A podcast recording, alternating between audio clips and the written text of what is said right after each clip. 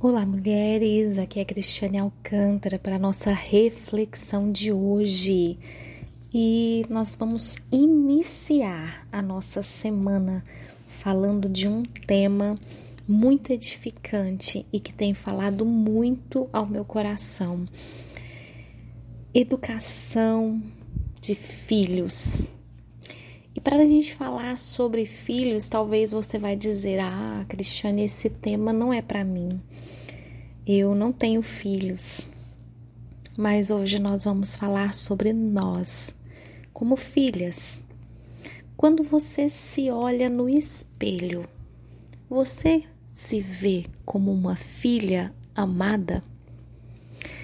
Eu fui fazer algumas pesquisas e buscar alguns dados, e existe um estudo que mostra que Jesus chamou Deus de Pai mais de 200 vezes. E só no Evangelho de João isso acontece aproximadamente 156 vezes. Talvez você se pergunte, Cristiane, nós não estamos falando sobre educação de filhos?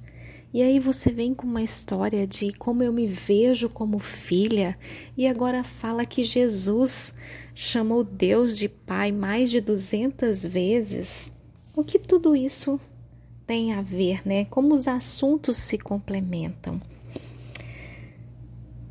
Eu tenho uma filha de 5 anos de idade e eu estava conversando com ela a respeito de paternidade, a respeito de como eu e o pai dela somos, como nós fomos criados, educados, para que ela tenha uma ideia de, de onde ela foi gerada. E isso me fez lembrar que muitas vezes nós ensinamos os nossos filhos quem nós somos e nós esquecemos de dizer a eles que nós somos falhos, que nós erramos e que nós precisamos pedir perdão.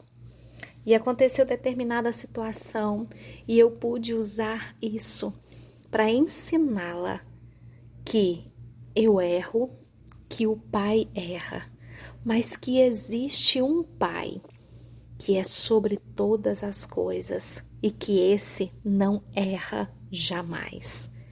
Que eu posso falhar como mãe, que o meu esposo pode falhar como pai, mas que Deus, ele é o nosso aba. Sim, é o nosso paizinho. Como nós que não fomos criados dessa forma, vendo Deus como um pai amoroso, que nos recebe como nós somos. Podemos ter essa visão de pai agora?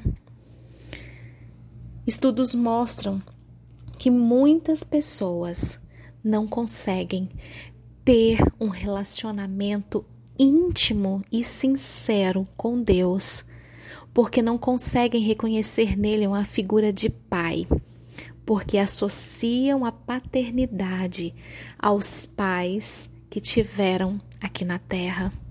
As marcas do DNA, as cicatrizes na alma causadas por erros que pai e mãe cometem. Eu demorei um tempo para compreender e para desvencilhar a imagem do meu pai, da minha mãe, da imagem do meu Deus Pai, do meu Abba. E é justamente por isso que eu estou aqui falando com vocês nessa reflexão. No Evangelho de Lucas, no capítulo 11, conta o início aqui nos primeiros versículos que Jesus estava orando em um certo lugar. E quando ele termina, um dos seus discípulos diz para ele: Ensina-nos a orar, como também João ensinou seus discípulos, ou seja, João havia ensinado os discípulos dele a orar, a falar com Deus. E então Jesus diz algo muito interessante.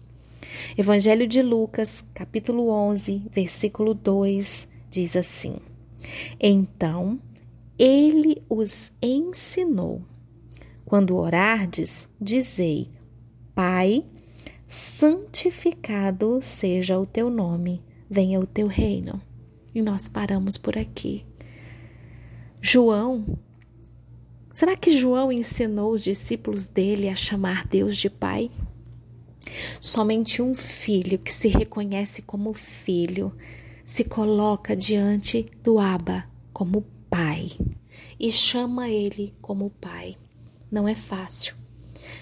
Não é fácil desvincular. Eu cresci aprendendo que Deus, ele julgava os meus erros, que ele me condenava e eu ia pagar pelos meus erros. Eu me lembro da minha mãe também dizer que cresceu ouvindo e com medo de Deus, porque Ele era um Deus vingativo, um, um Deus que castigava, um Deus que oprimia e que estava ali simplesmente para punir. Mas hoje eu tenho um outro entendimento. Ele é o nosso Pai. Ele foi quem nos criou a sua imagem e a sua semelhança.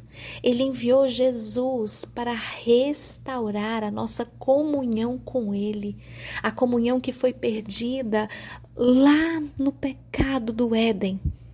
Hoje foi estabelecida porque Deus nos deu, através de Jesus, uma adoção, uma resgate, um resgate da nossa essência, da nossa identidade de filhas.